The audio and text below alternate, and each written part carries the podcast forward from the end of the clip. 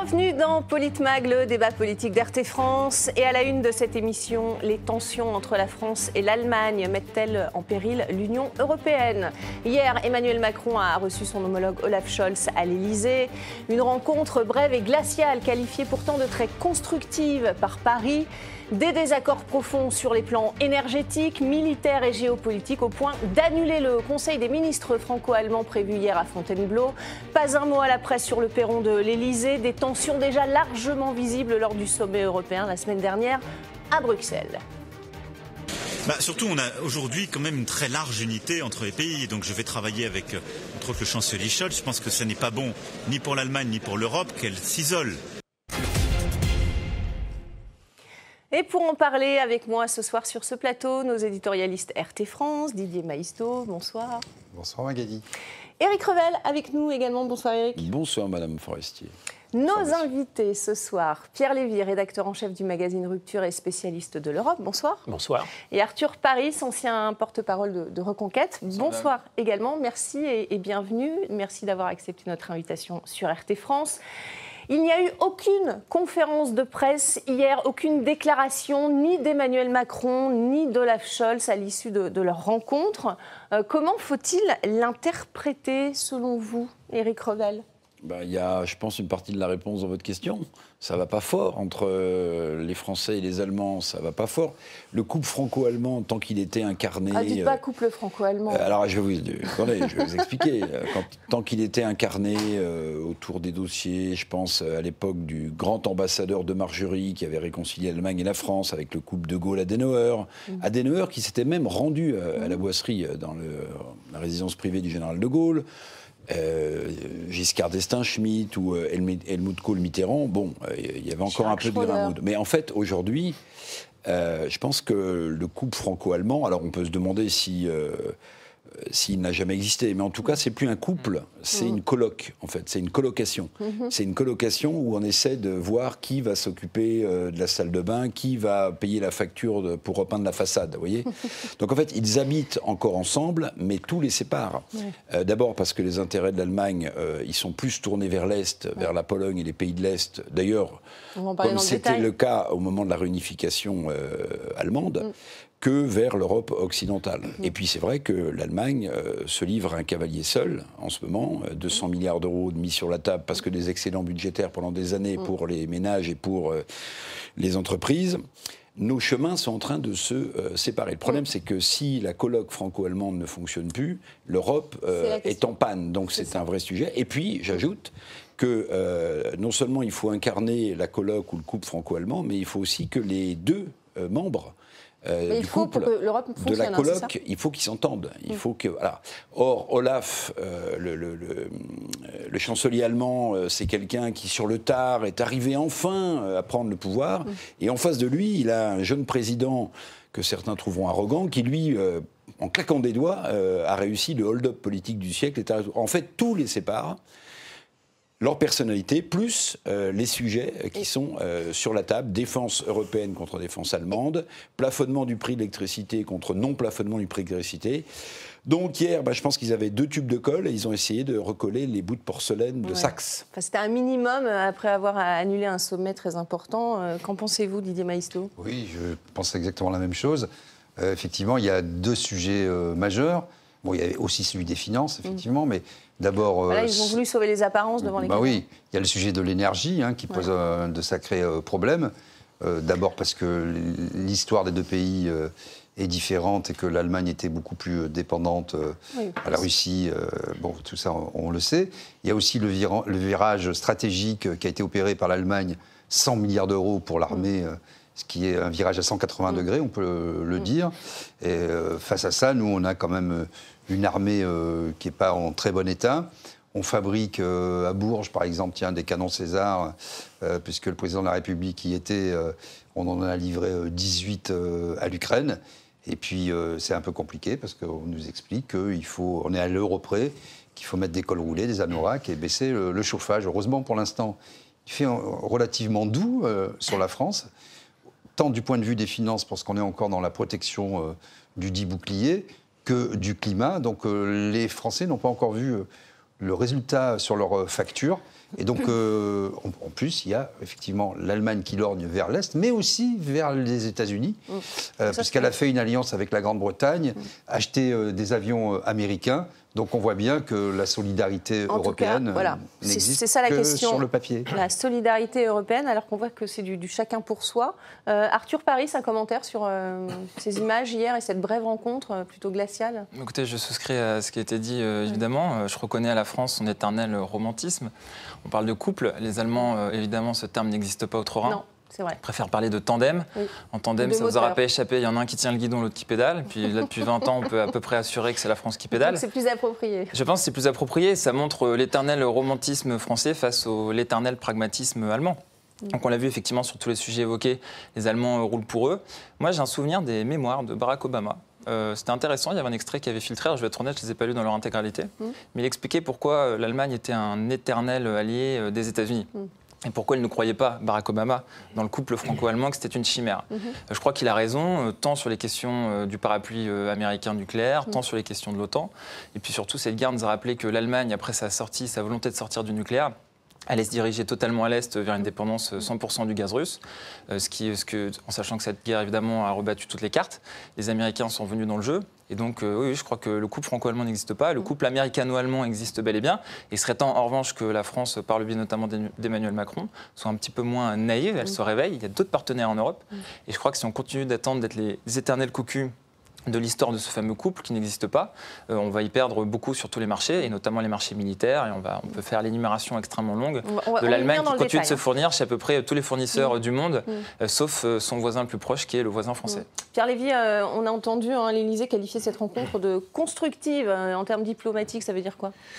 Bah, Écoutez, d'abord, je, je relativiserai quelque peu ce qui a été dit. Certes, nous sommes dans une période de tension avec l'Allemagne. On n'a pas encore aligné les chars. Il y a des, la relation franco-allemande première fois non plus. Voilà, la relation franco-allemande passe toujours par des hauts et des bas. Mm. Euh, il y, a des périodes de tension, des périodes où il y a une apparence d'harmonie. En réalité, le fond de l'affaire, c'est qu'il y a des intérêts différents, voire divergents. Sur les questions de l'énergie, sur les questions de la défense, on l'a vu, tout simplement parce que la configuration est différente. Mm. Je crois que ça a été rappelé. Euh, euh, historiquement, notre énergie est essentiellement nucléaire, ce qui n'est pas le cas de l'Allemagne, même si elle avait une part de nucléaire. Et elle est, ou elle était, extrêmement dépendante du gaz, et du gaz russe notamment. Et évidemment, euh, et, par ailleurs, elle a une puissance économique qui est supérieure. pas sans commune mesure, mais en tout cas supérieure à celle de la France. Et euh, sa force de frappe, quand il s'agit de faire des boucliers sur les questions énergétiques, etc., est différente. Mm. Et donc, beaucoup de reproches ont été faits à euh, l'Allemagne. en réalité, alors je ne suis pas là pour défendre le chancelier, mais... Non, mais elle ne fait que défendre ses intérêts, finalement. Elle, elle défend... Alors, quand il s'agit de mettre sur la table de l'argent pour essayer de faire en sorte qu'un certain nombre de catégories d'entreprises euh, soient moins touchées par les restrictions en termes énergétiques, mmh. euh, c'est difficile d'en vouloir un, un, chef de gouvernement, d'essayer d'être un tant soit peu mmh. conforme aux souhaits de sa population. Ouais, sauf que ça brouille un peu les, finances de, l'Union européenne. Alors, il s'est fait donc rentrer dedans, si je puis dire, de manière un petit peu mmh. vulgaire, par euh, nombre de pays européens, notamment au dernier sommet, les 20 et 21 octobre, qui ont effectivement considéré Victor Orban a parlé de cannibalisme politique. Euh, mm. le, Polonais a dit que c'est une expression d'un égoïsme exacerbé. Mm. Euh, on pourrait multiplier les citations sur ce sommet. Euh, en réalité, évidemment, quand l'Allemagne considère qu'elle doit sauvegarder d'abord des entreprises, elle a même fâché la Commission européenne, enfin en tout cas un certain nombre de membres de cette commission, parce qu'effectivement, selon la Commission, alors moi ça me traumatise pas outre mesure, mais selon la logique de Bruxelles, ça casse l'intégrité du marché intérieur, puisqu'effectivement tout le monde n'est pas logé à la même enseigne. Donc voilà, il faut bien comprendre, et c'est une leçon permanente de l'intégration européenne, c'est qu'on veut mettre ensemble, aligner sur un même moule des mm. pays qui n'ont pas la même configuration, mm. qui n'ont pas la même histoire, mais qui n'ont mm. pas les mêmes intérêts, même si c'est pas des. ça, c'est le problème de l'Europe en général avec. Euh, ben, c'est le problème que représente l'Europe. Oui. Alors, on va, on, va, on va, avancer. Il y a eu des, tensions telles hein, que le, Conseil des ministres euh, franco-allemands qui devait se tenir à Fontainebleau hier a été reporté à janvier. Vous voyez la justification de ce report par Laurence Beaune, elle est secrétaire d'État chargée de l'Europe. Nous avons euh, décidé ensemble, euh, non pas de annuler, mais de reporter ce Conseil des ministres franco-allemands qui, comme vous le savez, était prévu le 26 octobre. Il y a plusieurs raisons à cela. Je vais commencer par la première, qui est très simple, c'est que nous voulions un Conseil des ministres plein. euh, et que certains ministres allemands n'étaient pas disponibles, notamment la ministre des Affaires étrangères. Ce qui vous conviendrait dans la période de guerre dans laquelle nous vivons est un peu embêtant. Voilà, le couple franco-allemand, il n'est pas du tout affaibli. Euh, au contraire, il marche très bien. D'ailleurs, quand il est trop fort, il inquiète et quand il n'est pas assez fort, il inquiète encore. Ah, une question d'agenda des ministres, a priori. Euh, vous y croyez, Eric Revel? Bah Non, pas un seul instant. Eh pas un seul instant. Euh, ça, c'est pour euh, habiller ce, ce, louper. C'est rarissime hein, qu'un sommet ministériel franco-allemand soit annulé. Mm. On peut même dire que c'est souvent la plus belle carte postale qu'on voyait. alors, le couple franco-allemand, la colloque franco-allemande euh, je ne sais plus comment d'autres l'ont appelé, le tandem franco-allemand. En fait, c'était la carte postale. C'était une façon de dire, euh, euh, vous voyez, on pousse l'intégration politique jusqu'à consacrer un Conseil des ministres unique franco-allemand. Non, la réalité, c'est que comme tous les sujets sont en ce moment des sujets de friction forte, euh, entre les deux. Il n'y avait pas d'intérêt à tenir. Il y, bah, il y avait, euh, il y avait pas grand-chose à dire, ou alors sinon il fallait euh, mm. constater les désaccords. Mm. Et alors pour le coup, la, la, conférence de presse qui aurait suivi aurait été quand même assez cataclysmique. Mm. Mais la grande différence, si vous écoutez bien les deux chefs d'État, le chancelier et le président de la République, c'est qu'il y en a un qui parle sans arrêt de souveraineté européenne. Oui et il y en a un autre, le chancelier allemand, qui ne, qui ne parle que de souveraineté allemande, en mm. réalité. Et d'ailleurs, euh, qui euh, joint euh, ses paroles à ses actes, puisque, comme vous l'avez dit très justement, mm. et on ne peut pas le reprocher à l'Allemagne, il défend les intérêts nationaux de son pays. Le problème, c'est qu'on a le sentiment que les deux pays moteurs de la construction européenne historiquement, euh, après le traité de Rome, que sont l'Allemagne et la France, euh, en fait, divergent sur l'essentiel. Mm. C'est-à-dire euh, dans quelle direction doit aller cette Europe? Il y a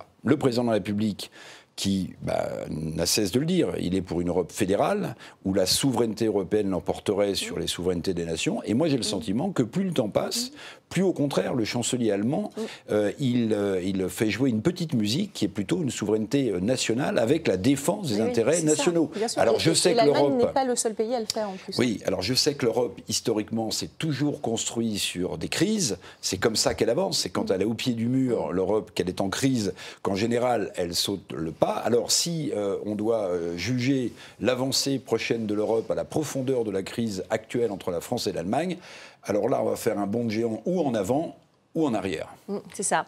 Euh, on va regarder cette citation de, Charles de Gaulle qui disait Les États n'ont pas d'amis, ils n'ont que des intérêts. Didier Maisto, est-ce que, est que l'Europe finalement est en train de prendre une, voie différente quand on voit l'Allemagne qui fait cavalier seul? Oui, on voit que le mensonge de l'unité est en train de s'effriter parce que finalement, en temps de crise, et ça c'est une spécificité européenne, les pays d'Europe, les peuples ne sont pas morts et redonnent de la voix. Et ce qui va être vraiment intéressant à observer, c'est que Emmanuel Macron tente un rapprochement avec l'Italie d'un point de vue euh, stratégique, énergétique, euh, peut-être même euh, militaire, on, le verra. Alors ça va être intéressant à observer parce que... Vous croyez qu'il tente un rapprochement avec... Ah oui, oui, très, très net. Et puis on voit que Mélanie, qui s'est mm. fait élire en disant son nom christiane, je suis une chrétienne, mm. je suis une épouse, je suis une mère, je suis italienne, mm. qui a mis... Je vais réformer cette Europe-là qui ne le pas. Voilà, elle, a mis, elle a mis, ça en avant. Donc c'est intéressant de voir que la seule alliance qu'il essaie de nouer, ça va être avec une nationaliste euh, qui a mis vraiment ça en avant, même si elle a fait un peu un, premier acte d'allégeance en disant je resterai dans l'OTAN, je vais être raisonnable et je vais rester dans l'Europe. Mm. On verra bien ce que ça va donner. C'est un attelage pour le moins surprenant, surtout à la lumière de, des événements récents en France. Quand on voit ce qui s'est passé avec la NUPES, le Rassemblement national, on voit qu'on est dans le double discours, et en plus au niveau européen, avec effectivement la vision macroniste d'une Europe libérale et fédérale, mm. et de l'autre côté, une vision nationale pour réformer, comme le voulait d'ailleurs Marine Le Pen, qui a évolué sur le mm. sujet, réformer l'Europe de l'intérieur pour que les peuples puissent à nouveau euh, donner de la voix et faire cette Europe des nations. Donc c'est ça me paraît très antinomique. Alors, on va voir, parce que c'est ce que pensent euh, en tout cas Marion Maréchal et Nicolas Dupont-Aignan. Ils ont tweeté hein, hier, justement, après, après cette rencontre. Et ils, semblent eux aussi d'accord pour se rapprocher de, plutôt de l'Italie, regardez. Le couple franco-allemand est une chimère. Il y a eu beaucoup de trahisons côté allemand sur l'énergie, la défense, où l'Allemagne fait cavalier seul. Il faut sortir de cette illusion et trouver d'autres alliances, comme avec l'Italie, car nous avons des défis communs. Les Français doivent enfin le comprendre. Il n'y a pas de coopération européenne. Il n'y a pas de couple franco-allemand. L'Allemagne défend ses intérêts et dicte ses règles à l'UE. Cessons d'entretenir ces chimères et récupérons enfin notre souveraineté et notre liberté.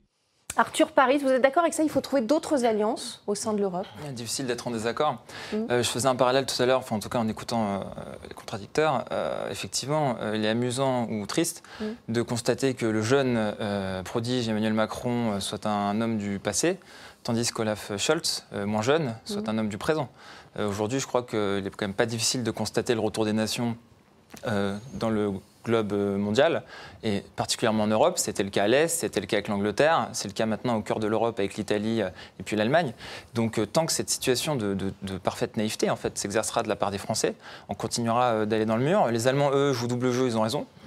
tantôt ils nous regardent s'ils ont besoin, tantôt et surtout ils regardent à l'ouest ou à l'est en fonction de, des besoins qui sont les leurs. Je tiens à rappeler quand même que on a toute cette discussion suite à ces antimissiles israéliens qui sont donc une coalition entre les États-Unis, l'Allemagne et mm. les Israéliens, alors qu'une filiale d'Airbus était excellée dans ce, dans ce domaine et avait fait un, répondu à l'appel d'offres. Euh, nous, en échange de quoi, euh, on propose 5% de notre gaz cet hiver à l'Allemagne je tiens à rappeler que GRDF a confirmé que l'envoi du gaz avait déjà été effectué. Oui, absolument. Donc, euh, euh, quand euh, la France est cocufiée par l'Allemagne, elle nous trouve de meilleures solutions que d'accentuer. Il faut trouver d'autres alliés, l'Italie? Il faut en trouver d'autres. La question de l'Italie, elle se pose, parce que la réalité de l'Italie n'est pas celle de l'Allemagne. Je tiens aussi à rappeler que pendant qu'en France, on a 130% d'endettement du PIB, l'Allemagne en a que 60%. Donc là, aujourd'hui, force est de constater, malheureusement, un peu moins. 115. 115, même, 115, pardon, j'arrondis on, un a les chiffres, péniblement. En tout cas, effectivement, force est de constater aujourd'hui. Oui, ça viendra très rapidement. Force est de constater aujourd'hui que nous sommes plus proches, euh, à, bien des égards, qu'ils soient culturels ou économiques, de l'Italie que de l'Allemagne. L'Allemagne fait cavalier seule ce qu'elle a les moyens. Mm. Et quand bien même voudrions-nous mm. euh, mettre la pression sur l'Allemagne, sont, nous n'avons pas les moyens. Aujourd'hui, la grande force de stabilité économique en Europe, c'est l'Allemagne. Nous sommes arrimés à l'Allemagne. Mm. Nous n'avons pas le choix. En revanche, si un jour peut-être nos responsables politiques de ces 20 dernières années pouvaient rendre des comptes effectivement et on pouvait reconsidérer toutes leurs actions qui ont amené à cette situation, là je serais assez euh, preneur qu'ils soient comptables. Maintenant, euh, retournons-nous vers l'Italie, mais je suis assez curieux et dubitatif de voir ce qui va se passer vis-à-vis de l'Italie euh, par l'intermédiaire d'Emmanuel Macron, hein, en sachant que toute leur élection, la France, en tout cas les commentateurs français ont passé leur temps à expliquer que c'était des mm. fascistes, néofascistes, mm. mussolinistes. Donc voyons si l'Italie reste ouverte, mais de toute façon, nous n'avons pas le choix. Mm. Et quand dans le jeu des pouvoirs, dans le jeu des alliances, vous êtes acculé, vous n'avez pas le choix, c'est rarement la meilleure position pour négocier, mais malheureusement, c'est la position de la France aujourd'hui. Pierre Lévy, euh, on, l'a vu, hein, l'Allemagne qui veut un élargissement vers l'Est, euh, la France n'y est pas favorable. Euh, la France va-t-elle être reléguée à la place du premier pays du Sud? Alors d'abord, va avoir deux blocs J'y insiste, n'enterrez pas trop vite le couple Paris-Berlin. Les relations existent, elles ne vont pas disparaître du jour au lendemain. On n'est pas à la veille d'un tremblement de terre. De la même manière que je nuancerai aussi l'état d'esprit et les, les ambitions et les objectifs du chancelier allemand, certes il défend un certain nombre d'intérêts allemands, mais il a fait récemment un discours à Prague qui en rajoutait sur une, sur une Europe fédérale. Ah Donc cet objectif n'a pas disparu de la politique allemande. Mm. Donc personnellement, quand j'entends dire le moteur franco-allemand flanche, ça risque d'être un gros problème pour l'Europe, bah, moi, je n'accueille pas ça comme une mauvaise nouvelle. Euh, dans la mesure où l'avancée de l'Europe correspond à des restrictions sur la souveraineté des peuples, plus cette Europe se mettra à chanceler, et moins je pleurerai. Alors aujourd'hui, on est quand même dans une configuration où les contradictions entre les uns et les autres s'exacerbent, mais c'est précisément du fait de l'intégration. Quand vous voulez mettre tout le monde ensemble dans un même lieu, forcément les engueulades sont plus fortes. Quand chacun fait sa politique et envisage des coopérations dans et hors l'Europe, c'est évidemment des choses qui, qui, doivent être et qui peuvent être plus équilibrées. Donc, très, très franchement, c'est le, en fait, c'est la notion même d'intégration qui est en cause, et c'est celle-là qui est mise en cause peu ou prou, de manière complexe, pas forcément claire, euh, par les peuples. On l'a vu dans les dernières élections, que ce soit en Italie, que ce soit en Suède. Et quand on voit qu'en Italie. Alors, est-ce qu'il faut faire des, des, alliances en Europe? Ce n'est pas une logique d'alliance. Il faut que chaque pays fasse en fonction des choix politiques que les électeurs ont faits. Et ensuite, nous, des coopérations. C'est pas en, un tel contre. On n'est pas dans une. On ne devrait pas être dans une cour de récréation. Mais la question, c'est euh, doit-on davantage, nous, la France, défendre euh, nos intérêts au sein de l'Europe, comme le fait l'Allemagne, finalement? C'est ça la vraie question question Alors oui, sauf que les élites, alors c'est vrai pour les élites françaises, bien sûr qu'on devrait. Ce qu'on reproche à la France, c'est de ne Les élites françaises, ça va aussi pour les élites allemandes, sont quand même surdéterminées pour des raisons, pour des ambitions à la fois économiques et géopolitiques, par des ambitions d'intégration toujours plus poussées. Alors ils sortent aux réalités objectives et aux désaveux et j'allais dire au désamour, il n'y a jamais eu d'amour, mais des peuples vis-à-vis de cette intégration européenne. Mais fondamentalement, euh, c'est la notion même d'intégration qui pose un problème du, point de vue de la souveraineté. Didier, euh, oui, et puis il faut aussi avoir les moyens de ses ambitions. Mm. Il ne suffit pas de taper sur la table. Aujourd'hui, on n'a plus d'industrie. Mm. Et l'Allemagne a une puissante industrie ici. Et je suis frappé, moi, quand je regarde les statistiques, c'est Statista, donc euh, c'est l'Union européenne qui les fait, de voir le commerce extérieur de l'Allemagne, qui est largement excédentaire. Je crois que c'est de mémoire 185 milliards d'euros, quelque chose comme ça. Et la France, c'est moins 85 mm. milliards. C'est la, dernière élève, mm. la dernière des, des, 27. Et l'Allemagne est la première. Donc moi, le moteur franco-allemand, oui, ça part d'un côté, ça va de l'autre. Mais euh, nous, je ne vois pas trop ce qu'on y gagne. On n'a plus d'industrie, on a tout misé sur euh, les services. Mm. On a démantelé euh, la sidérurgie, etc. Parce qu'on a dit, oh là là, l'acier, personne n'en voudra, etc. Ben, oh, c'est sûr que personne ne veut de l'acier euh, dans le monde aujourd'hui. On n'est même plus. la PAC nous a complètement désavantagés. On n'est même plus dans la suffisance alimentaire, alors qu'on était on est un pays d'agriculture, etc.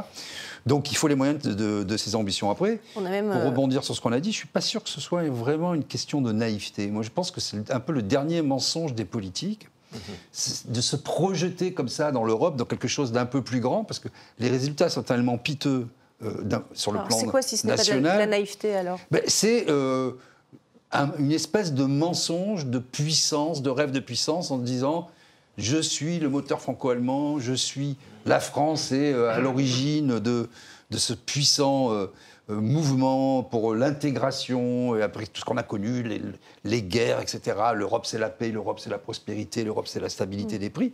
C'est une illusion. Et donc, euh, se projeter sans cesse dans cette illusion permet de revêtir un peu les habits d'une grandeur mm. que euh, malheureusement on a perdu il y a bien longtemps. On va écouter ce qu'on a dit Jean-Luc Mélenchon. Il a tweeté hier. Il parle d'une Europe différente. Regardez. Un monde est en décomposition dans toute l'Europe. Les néolibéraux sont en bout de course. L'Istrus démissionne. Le couple franco-allemand explose. Mélanie s'enlise. Macron survit en 49-3. Travaillons à la relève. C'est un portrait un peu, un peu noir, Éric Revel, que dresse euh, Jean-Luc Mélenchon? Oui, enfin, factuellement, c'est juste. Mmh. Euh, sauf que euh, Alice Truss a succédé à un Premier ministre d'origine indienne qui est au moins aussi libéral. Mmh. Euh, que l'était Listros. Il, va, il, va, il, veut d'abord rassembler, expliquer. Il a repoussé de 15 jours euh, la publication de son budget. Mais juste pour revenir sur ce que vous disiez, qui me semble très juste, c'est que c'est vrai que c'est un problème d'intégration. Et en réalité, euh, pour les plus anciens, euh, dont je commence à faire partie, je me souviens ce que disait Édouard Balladur. Édouard Balladur disait, c'était le, concept des cercles concentriques en Europe. Il disait, avant d'élargir l'Europe, approfondissons, c'est-à-dire intégrons. Mitterrand qui intégrons, intégrons, intégrons. Bon, en fait, on n'a pas fait du tout. la propension européenne à élargir au maximum aussi pour éviter qu'un certain nombre de pays de l'Est ne tombent mm. euh, sous l'influence post-Union soviétique de, Moscou, mm. a fait qu'on a élargi sans approfondir, mm. on, a, on a octroyé des crédits sans intégrer réellement, euh, et parfois on s'est fait cracher la figure. Je me souviens que les premiers crédits euh, d'adhésion à l'Union européenne de la Pologne ont été utilisés pour acheter des F-16 américains, par exemple. Vous voyez, on parle de l'Allemagne, mais... C'est ça le problème, on parle d'une Europe de la défense, voilà. Et quant à l'alliance ou au rapprochement, disons, à une meilleure avec l'Italie, alors il va falloir que Emmanuel Macron soit extrêmement souple du bassin et qu'il apprenne à lancer le jerk. Parce que euh, quand il, euh, dans une interview. Le jerk, euh, en Italie, on danse le jerk? Je ne sais pas ce que vous voulez, mais il va falloir en tout cas qu'il soit extrêmement souple. Parce que quand on l'entend en, France, dans l'émission d'hier soir par exemple, mm. expliquer toute l'horreur que euh, lui suscite euh, le vote d'une motion entre gens mmh. d'extrême gauche et de droite nationale. Je ne vois pas comment ensuite il va expliquer euh, par un nouveau discours qu'en fait le, meilleur rapprochement pour la France, c'est la troisième économie de la zone euro, c'est-à-dire l'Italie. Mmh. Dirigé par quelqu'un qui, euh, a priori, il reçoit euh, dans le noir euh, à Rome, dans un cliché en nombre porté, où on, voit qu'il s'est pincé le nez. Bon, tout ça n'est pas très, très cohérent. Bon, ce qui est vrai quand même, c'est que l'Italie est la troisième économie de la zone euro, l'Allemagne est la première, la France est la deuxième. Bon, de nouvelles alliances ou de nouveaux rapprochements sur certains thèmes et sur certains secteurs, ça semble possible, mais il va falloir que Mme Mélanie et M. Macron euh, fassent un pas de, en direction l'un de l'autre. Et je ne vois pas comment euh, Emmanuel Macron va pouvoir le justifier politiquement en France. Hein. Est-ce qu'il pèse encore Emmanuel Macron en Europe Arthur Paris, hein, on, l'a vu, il y a eu la, présidence européenne. Euh, finalement, le bilan, c'est quoi? Mais vous savez, les, les États, ce n'est que des rapports de force, des mm. rapports de puissance si vous êtes fort et puissant, on vous écoute. C'est le cas des Américains, c'est le cas de la Chine, voire on vous craint. Si vous ne l'êtes pas, on ne vous écoute pas et on ne vous craint pas. Le problème de la France et donc d'Emmanuel Macron, qui est son représentant, c'est que comment peut-il peser en Europe si la France ne pèse plus? On a parlé de désindustrialisation massive tout à l'heure. Euh, même, les armes françaises, on ne les achète pas. Les armes françaises, il y a les hélicoptères Tigre, maintenant il y a les antimissiles, il y a eu les drones euh, européens avec moteur euh, américain. voilà, aujourd'hui, il faut se mettre à la place de l'Allemagne, en fait. il y a eu la crise du Covid qu'ils ont évidemment mieux géré que nous. on n'a même pas été capable de produire un vaccin. Euh, aujourd'hui, il suffit de se balader en France pour voir qu'on n'est même pas capable de faire des pleins d'essence et puis que c'est tellement la guerre que les gens se mettent des coups de couteau euh, dans la file d'attente euh, tellement les gens deviennent fous. Donc moi, je me mets à la place des Allemands. Eux, ils ont une économie florissante, largement excédentaire en termes de balance commerciale. Ils sont en difficulté quand même en ce moment. Hein. Ils ont des difficultés, mais enfin, si l'Allemagne est en difficulté, nous on est en immense difficulté. on va, on va, faire une. J'aime juste à rappeler qu'on était. cette, statistique est terrible. On était quatrième puissance mondiale sous Chirac. On est la septième et en 2024, on sera la dixième. Je ne vois pas comment on peut mieux expliquer. Donc il faut déjà être en position de force pour pouvoir peser en Europe. évidemment. on va, on va continuer ce débat dans la deuxième partie, si vous voulez bien. voilà. On, va continuer ça dans, quelques secondes. On continue ce, débat euh, euh, sur ces tensions entre l'Allemagne et la France. On se retrouve dans quelques petites minutes. Restez avec nous.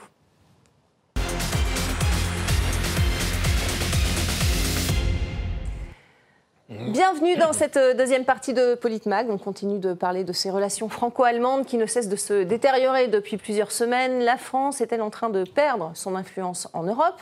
La question a été posée hier au Sénat. Regardez à, la secrétaire d'État chargée de l'Europe, justement.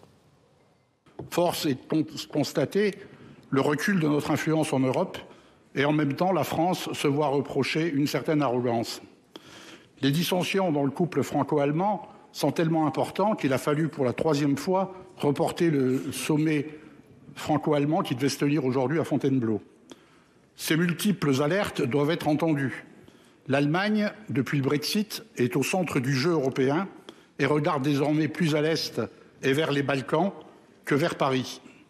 Elle défend ses intérêts, elle s'affirme comme leader de l'Union européenne où les pays du Nord lui sont acquis depuis longtemps.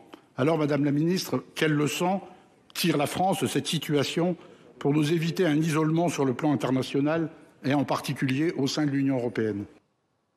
Pierre Livier, est-ce que la France s'isole? Est-ce que vous êtes d'accord? Est-ce qu'elle est en train de s'isoler sur le plan européen et euh, sur le plan mondial même. Si, j'avais envie de faire un clin d'œil, je dirais que c'est l'Europe qui s'isole dans le contexte, géopolitique actuel.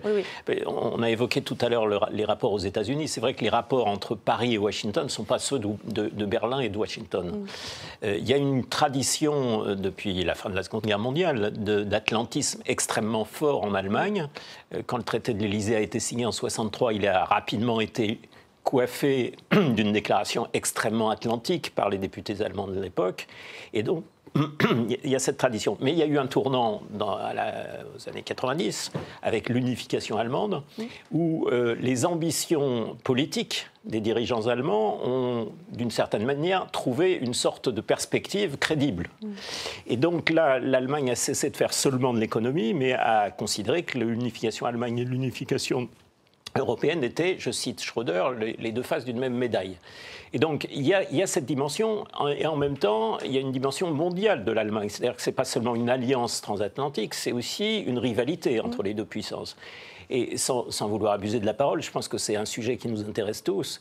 Une, une, des raisons, un des facteurs de la guerre actuelle en Ukraine, c'est la volonté de la part de Washington de casser les liens entre l'Europe et la Russie, mais plus particulièrement entre l'Allemagne et la Russie. C'est donc dans cette, dans cette géopolitique basique qu'il faut comprendre un certain nombre de facteurs. Mhm. Donc effectivement, euh, il y a de la part de l'Allemagne aujourd'hui une volonté de s'aligner sur Washington qui, qui, qui, ne correspond pas tout à fait à ce, qui est, à ce que c'était il y a quelques années plus tôt, où mhm des grands groupes économiques allemands euh, avaient des ambitions, ont toujours des ambitions, mais semble-t-il, pour l'instant, ils plient un peu devant le poids du, grand chef mondial. Mhm.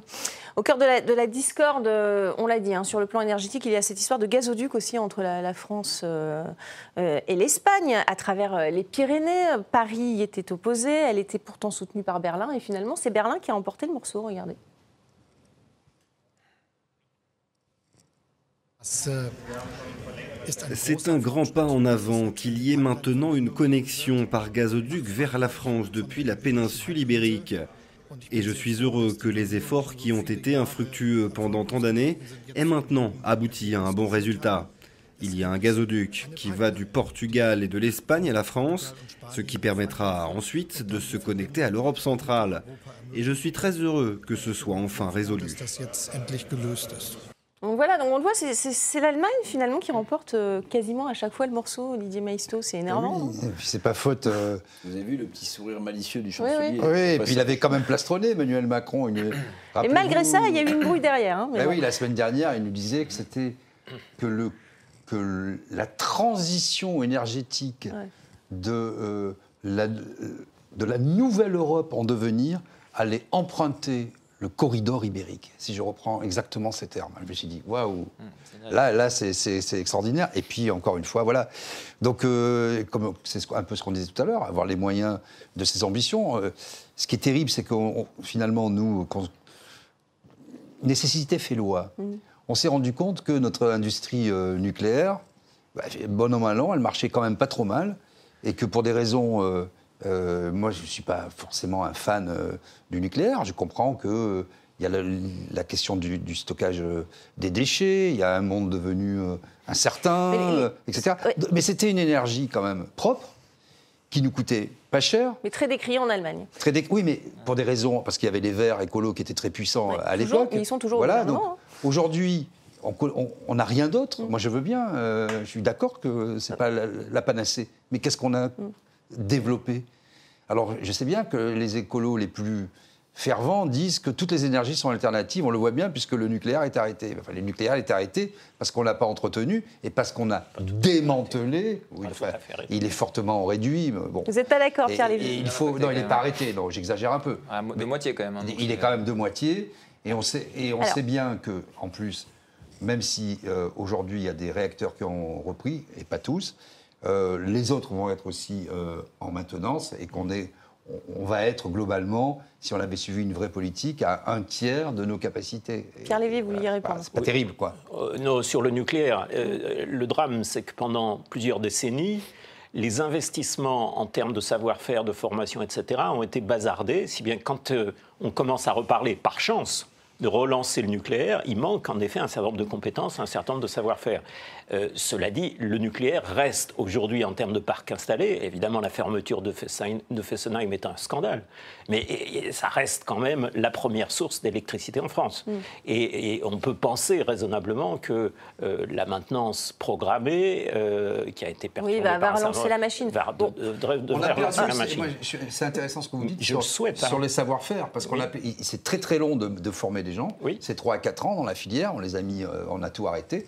Donc il ne suffit pas d'appuyer sur un bouton pour que ça redémarre. Sauf que les Allemands, ils ne comprennent pas pourquoi maintenant ils doivent nous fournir de l'électricité, justement parce que ces, centrales nucléaires euh, ne sont pas euh, totalement opérationnelles. Arthur Paris, vous, vouliez réagir? Ils devraient le comprendre, parce qu'on leur en a envoyé beaucoup, euh, puisque dans leur transition post-nucléaire, ils ont lancé plein fer les centrales à charbon, et donc ils polluent à fond. Et ils polluent notamment euh, Paris, la France, puisque euh, en fonction des vents, euh, on se retrouve avec des pics de pollution qui viennent de l'Allemagne.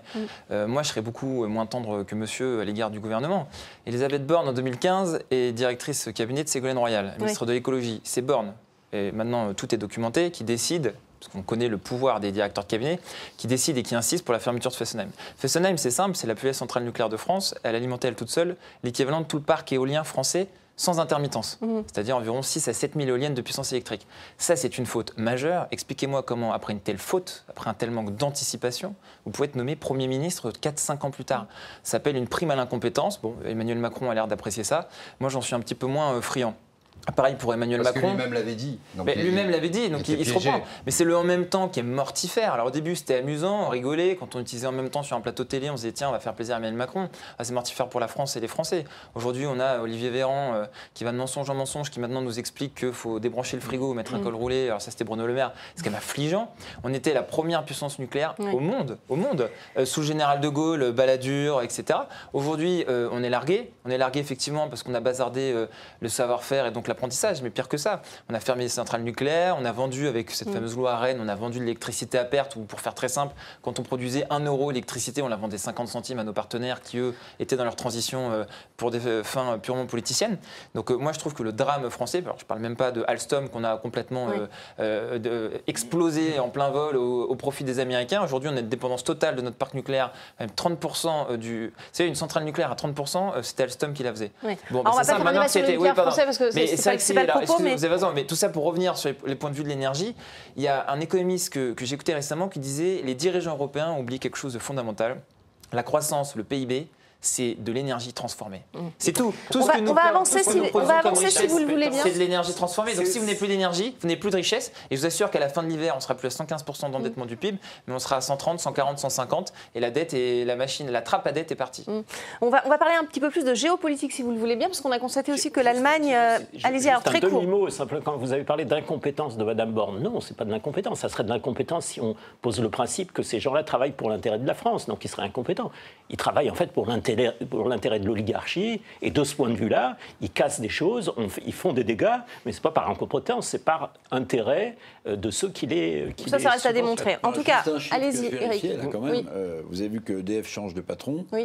Et que dans la corbeille euh, de l'arrivée du nouveau patron, euh, le fait de remettre euh, en état les Mmh. réacteurs qui sont arrêtés, plus euh, l'idée qu'on a vendu à perte, enfin concrètement euh, de l'énergie euh, qui venait d'EDF à nos partenaires, Mmh. euh, EDF annonce 32 milliards Ouais. d'euros de pertes, enfin c'est de Ouais, l'EBITDA, c'est mais de pertes, je ne sais pas colossal. si vous voyez. Ouais, Au moment, où on a- au moment où on nationalise. Colossal. Je sais pas, j'ai vu la, Colossal. la- la feuille de route du nouveau patron qui Colossal. vient de chez 32 Schneider. milliards d'euros. Je 32 sais pas, le-. Avançons dans le débat si vous le voulez bien. On va parler de, de- de l'Allemagne qui se, tourne, qui se tourne et qui n'a aucun complexe d'ailleurs à se tourner vers la, vers la Chine. Olaf Scholz euh, se rend la semaine prochaine à, à Pékin, seul, alors que la France avait, bien, avec beaucoup de PDG. avec une délégation et, et des hommes d'affaires, Ouais, ouais, euh, sauf que Paris voulait, voulait y aller aussi, mais euh, finalement il ira seul. Est-ce que c'est un camouflet pour Paris?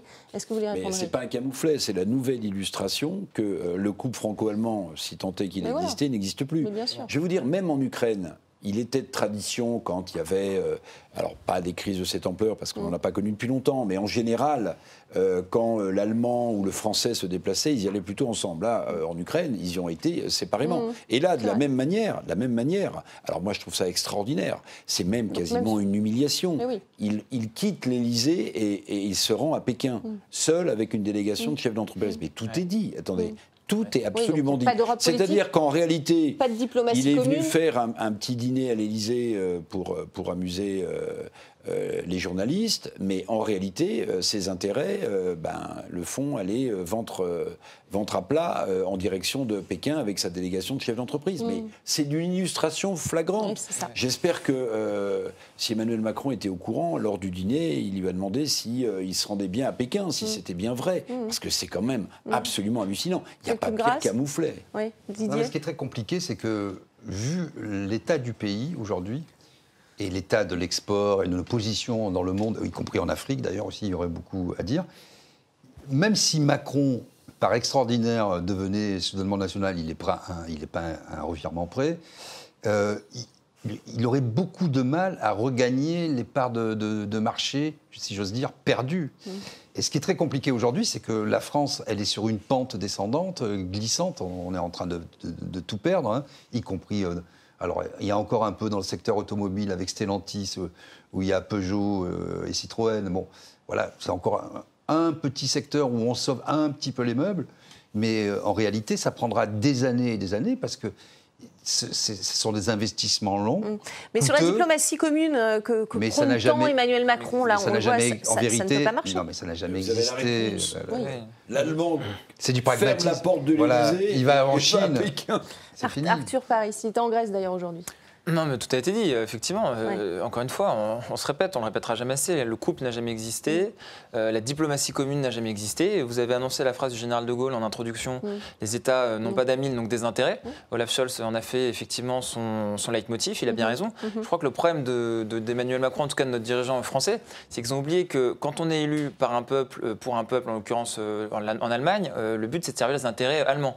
Donc le problème d'Emmanuel Macron, c'est qu'Emmanuel Macron est élu par les Français pour servir les intérêts de l'Allemagne mais Olaf Scholz est élu euh, par l'Allemagne pour servir les intérêts des Allemands. Mmh. Et donc euh, vous avez à la fin cette... Euh, effectivement, c'est même plus un camouflet, c'est une humiliation mmh. totale, c'est un mmh. crachat au visage. Que Emmanuel Macron, ce qui, est, le plus humiliant pour lui, c'est qu'il peut même pas se rebeller. Il voudrait taper du poing sur la table, mais il n'y a plus de table. Parce qu'en réalité, Olaf Scholz, quand il va à l'Élysée, il repart avec la table. Et il va directement avec sa délégation de chefs d'entreprise, direction Pékin. Et que voulez-vous que nous fassions, puisque nous ne sommes plus une puissance en Europe? Donc je, vous laisse la parole si vous voulez bien Didier, mais on va quand même écouter Ursula von der Leyen, parce que ce que fait ah, l'Allemagne je ne me pas pour Madame van der Leyen. vous, réagirez, puisque ce que fait l'Allemagne en se rendant en Chine, c'est aussi euh, refuser cette notion de, découplage de la Chine prônée par l'Union européenne. Regardez. Il y a un risque de dépendance vis-à-vis des technologies et des matières premières de la Chine. Nous devons renforcer nos propres capacités et diversifier l'approvisionnement en matières premières vers des fournisseurs dignes de confiance trustworthy suppliers. Ouais, trouver des, fournisseurs dignes de confiance. Euh, on le voit bien, même euh, ce que prône l'Europe finalement au niveau de la Commission européenne, c'est pas, ouais, ce n'est pas écouté par les États membres. Ça tombe bien parce que c'est ce que je voulais dire mmh. en fait. C'est ben voilà. la Commission, enfin la vraie patronne de l'Europe et la ministre des Affaires étrangères, excusez-moi, mais c'est Ursula von der Leyen aujourd'hui. C'est elle qui, euh, pendant le Covid, euh, qui a émergé. Mais là-dessus, elle est plutôt en phase avec Emmanuel Macron ou avec Olaf euh, Scholz Alors justement, ça, c'est ça qui est intéressant. Elle est, bien sûr, elle a déjà été exfiltrée d'Allemagne pour des problèmes de lobbying. Bon, parce qu'elle aime bien passer des marchés, etc. On a vu pendant le Covid que c'était le cas avec Pfizer et, d'autres, et qu'elle fournissait à l'Europe entière. Elle avait acheté les, les doses. Et, elle les, euh, elle les diffusait comme ça dans l'Europe. On l'a vu aussi euh, euh, à l'occasion du conflit en Ukraine, que c'est elle qui a pris vraiment le leadership, qui distribue les armes et, qui, et tout le monde s'écrase. Mm. Et j'allais dire Emmanuel Macron qui vient au secours chaque fois, c'est un peu un prêté pour un rendu, parce que nous, on, paye beaucoup plus que ce qu'on reçoit depuis, depuis toujours. En fait, les Allemands aussi, c'est 26% du budget. On est vassalisé par, euh, derrière l'Europe de Mme von der Leyen, dont on ne sait pas trop qui elle défend. Et quand on creuse un petit peu, on se rend compte qu'elle est effectivement à la remorque, cette Europe, des États-Unis. Donc après, euh, je ne suis pas sûr, moi, que dans ce fameux couple franco-allemand, l'Allemagne joue le jeu de Mme von der Leyen, euh, ou en tout cas que celui-là. Hum. Parce que l'Allemagne, elle, elle, elle, a pris conscience, et quand M. Scholz a pris euh, ses fonctions, on a vu qu'il y avait déjà un changement de stratégie, elle a pris conscience de sa puissance. Et elle a dit maintenant, ça suffit, elle se comporte comme un État souverain. Mmh. Donc elle, va avec la Chine, elle va peut-être avec la Russie demain, avec les États-Unis. Et, elle sait qu'en Europe, elle est puissante. Euh, en tout cas, euh, on, a entendu Mme von der Leyen dire qu'il faut des fournisseurs dignes de confiance, alors qu'elle a négocié des contrats avec l'Azerbaïdjan, je, je, le rappelle. Hein. Oui, et, on peut même se poser la question de savoir si les fournisseurs qu'elle considère comme dignes de confiance, par exemple les États-Unis. Mm. Imaginez que Donald Trump soit réélu à l'échéance. Mm. Euh, les Européens ne considéraient pas que c'était un président euh, qui était digne de confiance. et je, me réjouissais une péto qui les déstabilise quelque peu. Alors, il y a un point sur lequel vous aviez raison, enfin beaucoup de points, mais quand, vous parliez de camouflet adressé en effet à, Emmanuel Macron, il faut se rappeler en effet que c'est un camouflet parce que quand l'occasion symétrique s'était présentée, c'est-à-dire quand, Madame, quand, le président chinois était venu en France, il avait convié Madame Merkel à l'époque et les dirigeants européens, il avait associé, il avait tenu à ce que tout ça se fasse en c'est vrai. Donc, en effet, la question euh, pour, pour le, les dirigeants allemands des rapports avec la Chine une question complexe, mais une question vitale, à la fois pour les ressources, mais aussi pour le marché. Mm. Euh, cela dit, ils ne sont pas au bout de leur peine, parce que la Chine n'a pas du tout l'intention de se laisser mener par le bout du nez, et de moins en moins. Et de ce point de vue-là, en effet, les, les, les fournisseurs dits de confiance euh, on peut se poser des questions. Alors, mm. vous, avez, vous avez raison, l'Azerbaïdjan, euh, c'est souvent tensé pour les atteintes aux droits de l'homme, mais quand ça les arrange, ils n'en parlent plus. De la même manière que le sommet qui a été euh, tenu à Prague le 6 octobre dernier de la communauté politique européenne, un machin qui est, qui, que, Emmanuel Macron considère comme son bébé, qui a réuni tous les pays d'Europe, 44 de l'UE et hors UE à l'exclusion explicite de la Russie et de la Biélorussie, et qui a ressemblé à une sorte de forum anti-Poutine en, mm. quelque sorte, euh, il y a manifestement une volonté euh, de se. Enfin, c'est vraiment un machin parce que ça n'existera jamais. Hein. Oui, mais quand par, exemple, par exemple, la, question c'est est-ce qu'il faut traiter, pardon, on, va avancer. A-t-il dit les, les puissances démocratiques européennes, les 44 contre la Russie. Mais dedans, il y a en effet l'Azerbaïdjan, la Turquie, etc. Est-ce qu'il faut traiter Non, parce que le ridicule de la situation, c'est Pardon, je voudrais que tout le monde parle. Éric Revel, est-ce qu'il faut traiter Pékin comme un concurrent C'est ce que, bah, oui, ce que non, mais Juste un mot sur Mme von der Leyen, pardonnez-moi. Moi, je ne vais même pas me, résoudre à faire une explication de, texte de ces verbatim. Moi, je pose une question bah, à. C'est quand même elle qui donne l'impulsion de quel droit parle-t-elle au nom de l'Union européenne En fait, elle, peut parler au nom de la Commission si elle en vit, mais depuis la crise Covid, on, a le sentiment que c'est le chef de l'État. Non mais d'accord, mais ça pose un problème.